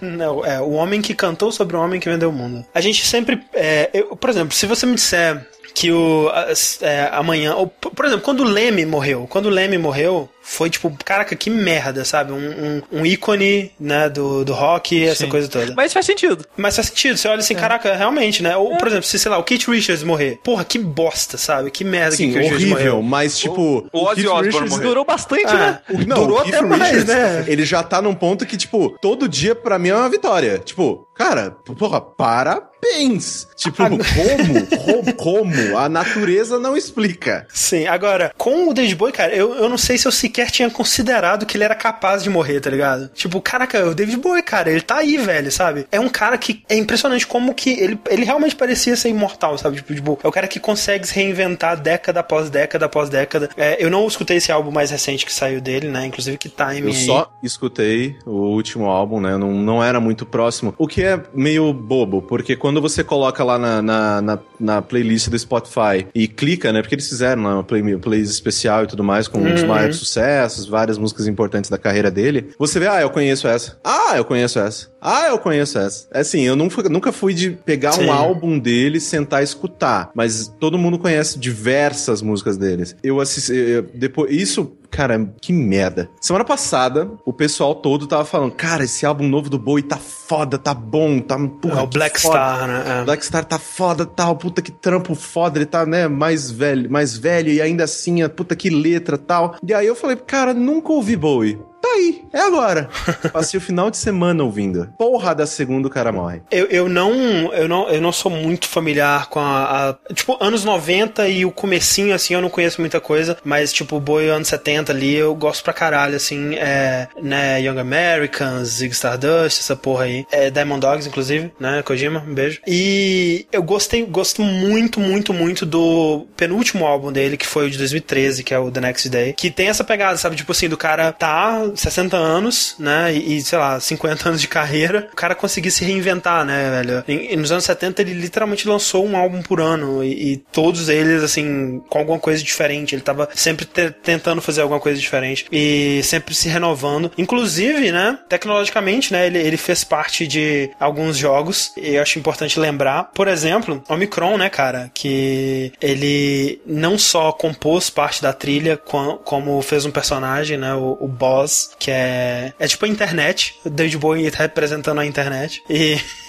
Pra quem não conhece o Omicron, é o primeiro jogo do David Cage aí da Quantic Dream, né, o predecessor de Fahrenheit, que é o predecessor de Heavy Rain. E há muito tempo atrás o David Cage já tava com essas ideias loucas aí de digitalizar pessoas e, e, e colocar elas sendo personagens bizarros nos seus jogos. Não é um bom jogo, não recomendo, mas é, é, é um jogo bizarro, né, e, e é, é, muito a cara de um jogo que o David Bowie faria parte. Tirando isso... Ele fez de outros jogos parte, né, tipo, querendo ou não, é, forçando a barra ou não, né? Sim, e... é, tem aquela piada de que todos os personagens de videogame do mundo são baseados no David Bowie, né? Sim, tipo, exato. Qualquer Mais diretamente, Fantasy. o Kojima bebeu dessa fonte ali até não poder mais, né? Sim, Metal Gear tem muita referência a David Bowie desde o uma das primeiras que eu consigo pensar no, no 3, né? O, o Major Tom lá, né? Que Sim. é o, o, primeiro codinome que o Zero assume. E, né, claro, Diamond Dogs, como o nome do, do esquadrão do Snake no Phantom Pain. E você falar, né, da música que abre o Phantom Pain, que é um cover de, do David Bowie, né? Que é a Man Who Sold the World e tal. Putz, Além cara. a própria referência visual para diversos personagens. Sem tal, dúvida, sem dúvida. Básica, porque o David Bowie, né? Todo mundo fala, né? Ah, não, o camaleão e tal, porque realmente, assim, é, é, né? Ele teve o glam, aí depois ele,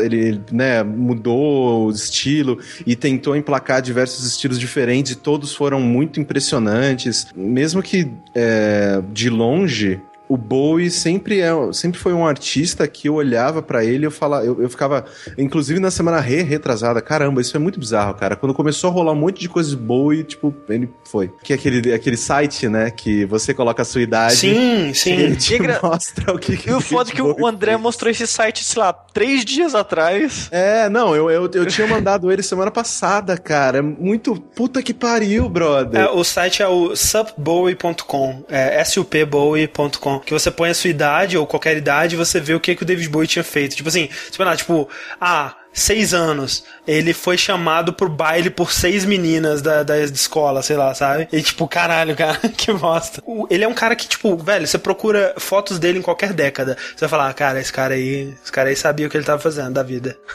é, além de também ser um bom ator, né? Sim, sim, sim, ele sim. Fez Labirinto. Um ótimo é muito bom, velho. É. Ele fez um ótimo Tesla, Tesla, pro Nolan. Tesla é. com um senhor bigode. Belíssimo bigode. David Bowie será Sentiremos Sua Falta, é, Good Night Sweet Prince, Ground Control to Major Tom e, e outras outras frases de efeito. Vamos sair da bad então, Henrique. É, vamos sair da bad. Sabe o Oculus Rift, cara? Oculus Rift. Saiu o preço dele. Porra, que ah, bad, cara. Que é da bad, cara. ah, ele tá caro, gente. Olha só, quem diria, né? Pô, ele foi, foi anunciado um pacotão, né, que vai sair é, no lançamento aí, foi abril, se não me engano. O pacotão vem um Oculus Rift, um controle de Xbox 360, um controlinho remoto, acho que é isso, né, um, é um suporte pro Oculus Rift, essa coisa toda. Não vem aquele controle bizarro, né, que foi demonstrado Controle é, de na... movimento, né? É, que, que é tipo um, uns gatilhos que ele segura na mão, nas duas mãos, assim, que tem um, um, círculo e tal. Aquele controle não vai ser incluso, ele vai ser vendido separadamente. Esse pacotão, essa maletinha bonitinha do Oculus Rift, vai ser lançado por 600 dólares. Meu Deus. Uhul. Quanto será que eles vão cobrar nesses controles? Porque é a coisa que eu mais estava animada. Pois é, tem que ver. tem que ver quanto que vai ser. Mas o mais triste, não é nem isso, né? O mais triste é que além desse investimento no Oculus Rift, você tem que ter um PC da NASA. Tem que ter o, o Exodia do Rick. Não, é, tipo, é, foi até engraçado ver o pessoal de Antibombs, cara, eu não tenho PC que roda isso, porra. É, o Exato. meu, meu PC ele roda. Eu comprei, Olha eu ia comprar outra placa de vídeo. Aí o amigo falou: "Não, pega essa aí que ela já ela, ela consegue aguentar o, o, o óculos quando sair". Foi OK. Pois é. Aí o Rick tem que comprar agora o óculos pra gente ter ele no jogo de casa. O óculos, se ele comprar no Brasil, vai ser mais caro que o PC dele. É. Sim. Mas é. Sabe o ah, que é o mais bizarro, cara? Vocês viram hoje que tá boatos, aparece- apareceram boatos hoje na, no Twitter, né, de do preço do Vive? Não, não. 1.500 dólares. Tá Você está de zoeira com a Boatos. minha cara. Boatos. Porque o que, o que pode acontecer agora é o seguinte, tipo assim, a, a, a Sony, né, ela tá. É, é como se ela estivesse em outro patamar, né? Ela, eu não diria que ela tá competindo diretamente com o óculos, porque, é, sem dúvida, os jogos VR no Play- PlayStation 4 eles vão ser mais simples, né? Porque tem a limitação do console, né? O PlayStation 4 ele não, ele não consegue competir com o 970, né? Um Ge- GeForce 970. Então os, os jogos do PlayStation VR, sem dúvida, vão ser bem mais simples. A competição direta do óculos seria o Vive, né? Da HTC ou da Valve, como você quiser chamar. E basta eles conseguirem fazer um preço melhor, cara, por, pra ganhar essa guerra. E o foda é que essa diria. tecnologia de captura de movimento do ambiente, do que seja, não tem como ser mais barato, cara. É, é foda, cara. E é, e é com- complicado, porque não é como se é, o Oculus, é, né, a Oculus, tivesse tentando né, lucrar em cima dos otários que tá empolgado, né? O Palmer Luck mesmo disse que eles não eles não estão lucrando em cima do hardware, né? Eles estão fazendo literalmente o menor preço que eles podem pra esse hardware, que pro que tem ali, pro que vem nesse pacote, é ridiculamente barato, né? Pela, pela tecnologia. Mas ainda assim é um preço proibitivo, especialmente quando você leva em conta o hardware que você precisa ter no PC. É, porque se fosse uma coisa, porque, né, o pessoal fala, ah, não, nossa, 600 dólares nem é tanta coisa? Não, o problema não é que é só 600 dólares.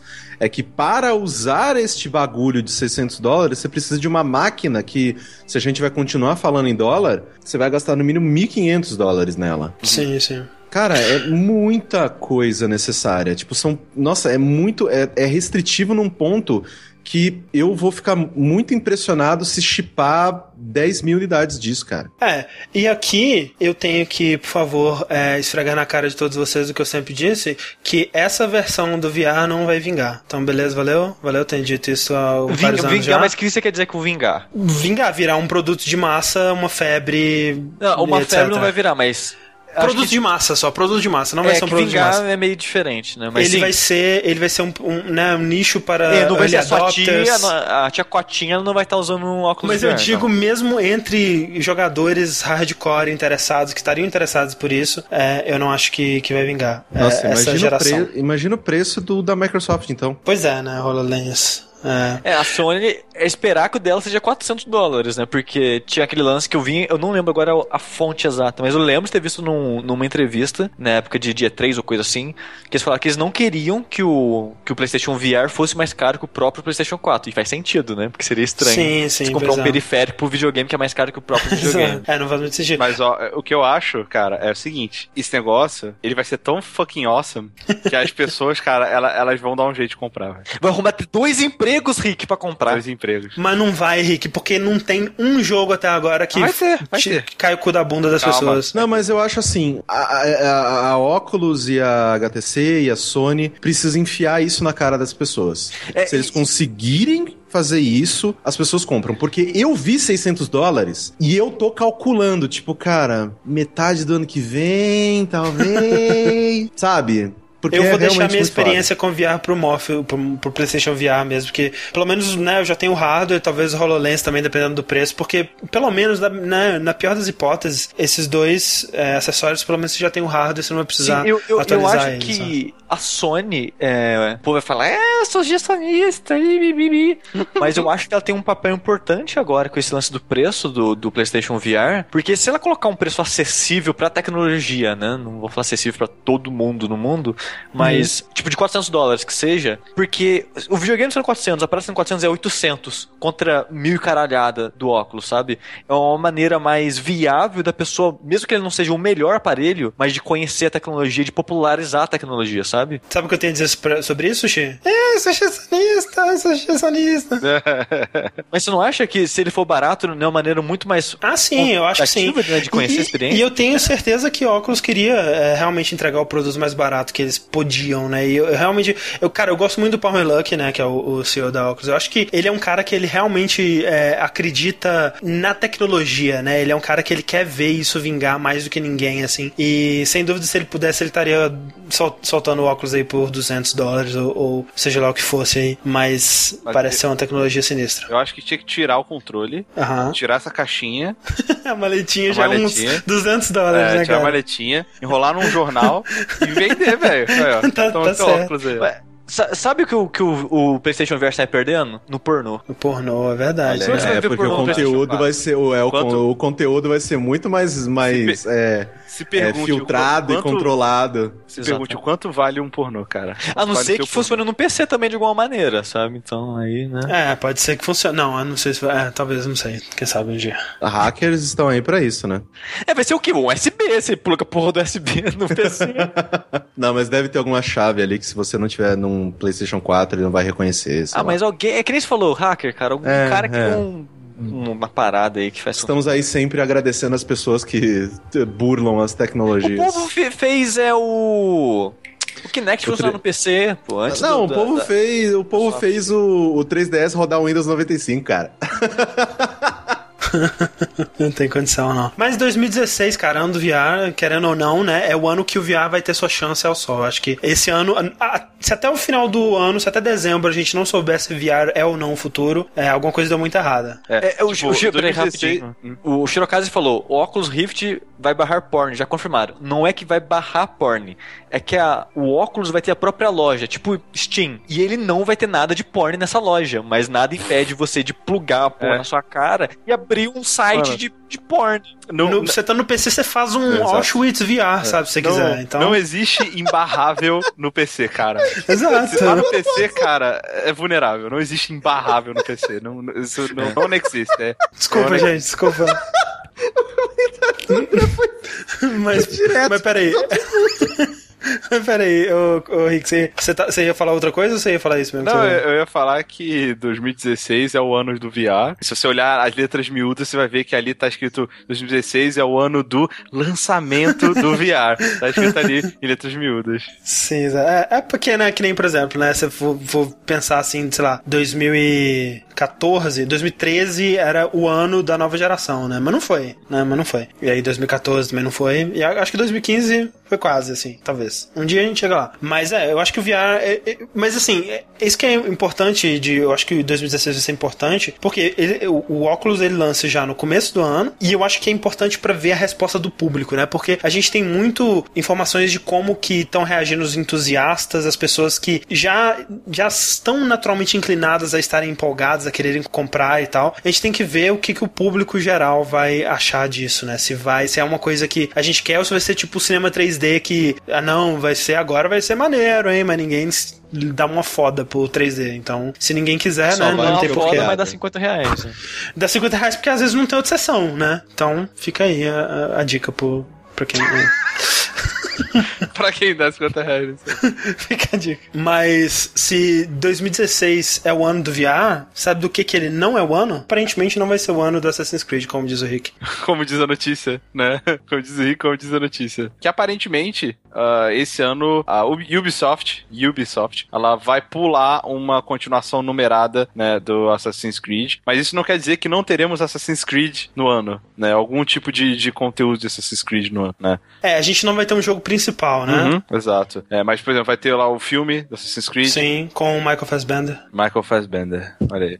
Direto de, de Steve Jobs pra assassino do Assassin's Creed. Que, que decadência. Que decadência. Mas Não, é. ele vai é, virar é que o um filme do assassino caralho. Milionário, tá ligado? é, sim, vai saber se. Não, pois é. milionário pra um ah. assassino. Não, isso, não, esquece. Tipo, a gente tem boatos, né, de que também podem sair outros conteúdos aí. Porque vai sair aqueles dois outros assassinos, é, Assassin's Creed 2D, né, o da, da Rússia e do... Da Índia? da Índia, exato, uma parada assim. Chronicle, exato. E também rolam boatos de que talvez saiam remasters, né, de... Do primeiro? Talvez da trilogia do Ezio, alguma coisa assim, do primeiro, não sei. Altair, cara. o Rick é o único que se importa com o Altair.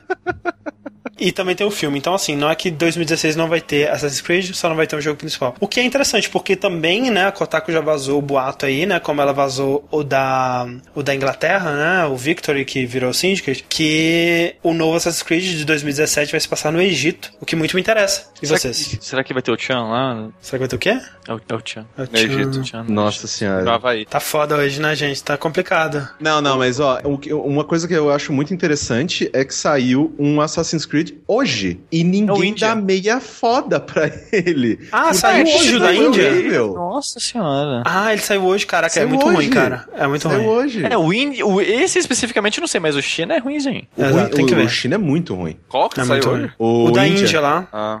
Assassin's Creed Chronicles India. Já, já começou o ano bem aí. Mas é, esse do Egito, né? é, eu acho que pode ser interessante, porque primeiro que eles estão voltando, né, no tempo, eles não estão avançando como eles estavam constantemente aí desde o, desde o 2, né, basicamente. Eu acho interessante porque o Egito é um lugar muito diferente de todos os lugares que a gente já visitou em Assassin's Creed. Rola aquela esperança de que eles tentem mudar um pouco a fórmula, né? Porque a fórmula do Assassin's Creed atual, ela não funcionaria no Egito. Você acha? Eu acho que não. Assim, como é, a gente é, conversou um pouquinho sobre isso, mas é. Eu não sei como são as cidades no Egito, assim, se elas tinham grandes Prédios edifícios, e- prédios e tudo mais. Mas eu acredito que elas sejam bem menores, né? Talvez minha ignorância esteja falando aqui. O, o primeiro Assassin's Creed, por exemplo, aquela vilazinha que o jogo começa. É uma vilazinha que você consegue usar o parkour, as coisas do jogo que a gente conhece hoje em dia, mas é, uma vila de pequeno. você sobe, só que você sobe só em ciminha da casa, né? Você Sim, não vai e a ver gente- coisas absurdas. E claro, tem também aquele lance, né? A gente tá falando do Egito, a gente imagina que seja na época dos faraós, essa porra toda, né?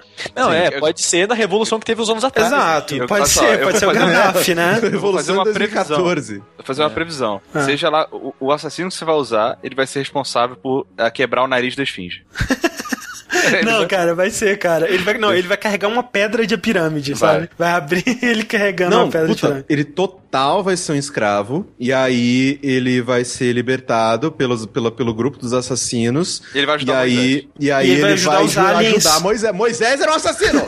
Caralho, Mas, velho. Caraca, tem que ter. aqui. Mas olha só, não pode ter. Não, não é, não é Moisés que não pode, não é Maomé que não pode, não, então tudo Não, bem. não, não, pode. Mas assim, eu, eu, eu acho que, né, lá, lá nas épocas dos faraós, no tempo dos faraós, eu, eu realmente acredito que é uma boa oportunidade pra eles alterarem essa fórmula, né, do, do Assassin's Creed. Seria um bom momento pra eles tentarem fazer isso, especialmente dando mais um ano aí de tempo pra desenvolvimento. Eu torceria por algo diferente, cara, seria uma boa. Porque eu gosto de Assassin's Creed, é. mas, né, não que eu não fosse comprar. Mas o assim, o que, que vocês acham do que eles estão conversando, né? De que esse vai ser o ano do Watch Dogs 2? Eu acho que tá muito pequeno, assim, tipo, anunciar, lançar. Ah, eu, eu acredito que eh, se eles anunciarem antes da E3, faz, faz sentido, sabe? Se eles anunciarem, sei lá, março, Não, comecinho fevereiro. do, geralmente eles lançam porque é pra outubro, né? Vai ser pro final do ano, então tem tempo ainda de anunciar e... Eu acho que dá sim. É que a, é, a- a Ubisoft ela ter. faz isso, né? A Ubisoft ela geralmente faz isso com os próprios Assassin's Creed, né? De anunciar no ano e lançar no mesmo ano. Ah, sim. E o pessoal já, já gostou da ideia, falou que o cajado de, de Moisés é um- uma piece of Eden. Sim. Ele vai abrir o mar. Caralho, cara, vai ter, cara, vai ser o melhor jogo. O teu assassino vai, vai pegar a Cleópatra. Se um tiver, não, aí não, peraí, vamos, vamos, vamos decidir a Aí, época aí aqui. tem, muita, tem muitas eras aí, cara. Cara, mas não precisa, tá tudo junto ali, ó. Tá, tá. Então vai ter treta com o Júlio César então ali Vai, também. vai também. Vai. Porra, aí sim. Então vai ser um Assassin's Creed meio Império Romano, meio Egito. Vai ter as duas cidades, assim. Cê- Vão ser dois jogos, André. Olha aí, lançados ao Um mesmo um de- dia. um de cada lado, tipo Pokémon, sabe? Mas é, eu acho que pode ser uma boa, cara. E Watch Dogs também, cara. Eu acho que Watch Dogs é uma série com potencial. Sim, É, tira o personagem aprendido muito, babaca. Tira o personagem babaca, faz será, um. será que mi- Sr. Robô vai coisar alguma coisa pro Hot Dogs? Pegar Porra, seria pegar maneiro, né? influência assim? Se o novo Watch Dogs tiver como protagonista o Rami Malek lá, já ganhou meu, meu, minha compra. É, inclusive o, o Júlio De Boni, né, o Júlio de Boa, Uhum. ele falou, ah, o Watch Dogs fez tanto sucesso assim pra sair o 2. Meu filho, ele foi o jogo com maior pré-venda da história da Ubisoft. Ele Sim, vendeu e- muito, muito. E teve aquele backlash, né? Mas no fundo, ele é um jogo de mediano pra bom, assim, sabe? Sabe? Ele, e- os reviews dele foram de mediano pra bom. É tipo Assassin's Creed 1, sabe? Ele, Assassin's Creed 1 também foi um jogo que no seu lançamento ele teve reviews de mediano pra bom, com muito potencial pra melhorar na, na segundo, no segundo jogo. Então, E que acabou sendo o melhor de todos até hoje. É verdade. Exatamente. Então, há potencial pra Watch Dogs 2. Esse ano pode ser bom. Pode ser bom. É, mais informações sobre o que nós esperamos do ano de 2016 num Dash Futuro aí. Fica, fica Ainda em dica. 2016. Ainda em 2016. E por enquanto, esse é o nosso vértice. Opa. Por enquanto. É, o- é o vértice que desculpa qualquer coisa. Foi mal aí. Desculpa qualquer coisa é o título do vértice. É. Bad Vibes, né? Podcast Bad Vibes. É, e só pro pessoal que, que tá aqui no chat, estejam todos abençoados. Estamos aqui terminando esse- mais uma transmissão. Muito obrigado a todos. Né, vão conferir depois lá, porque eu vi que teve muita gente também que chegou no Vértice e não tinha assistido Responsabilidade. Vai lá assistir. Tem muita coisa bacana, a gente discutiu bastante coisa, muita coisa vai mudar. E, né, muito mais mudanças vocês vão ver já no Vértice, no Responsabilidade, no mês que vem. Porra, se, se a responsabilidade do mês que vem a gente não tiver naquela porra daquela casa, eu vou estar chorando na responsabilidade. Cara, Debaixo mas do aí, MASP. a diferença é que eu também vou estar chorando, né? É, porque o Rick vai, Exatamente. não, não terá casa, né? E vai morar... Ele, ele terá casa, mas não é a Não, casa que ele não quer. a nossa, né? Vai estar eu e o Rick debaixo do MASP. Isso aí. Nossa, que bosta, velho. É isso, gente. Valeu. Tchau. Falou, tchau.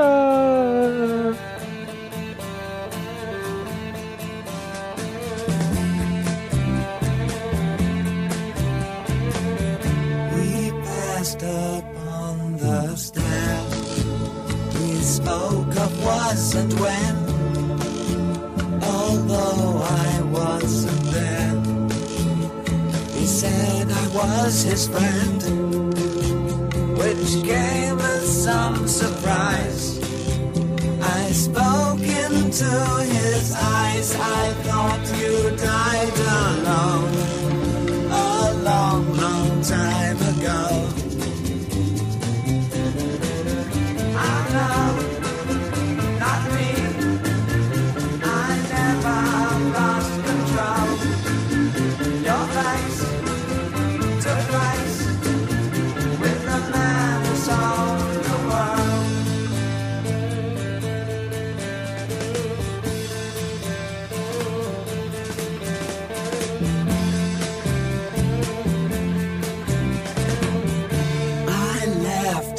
shook his hand and made my way back home.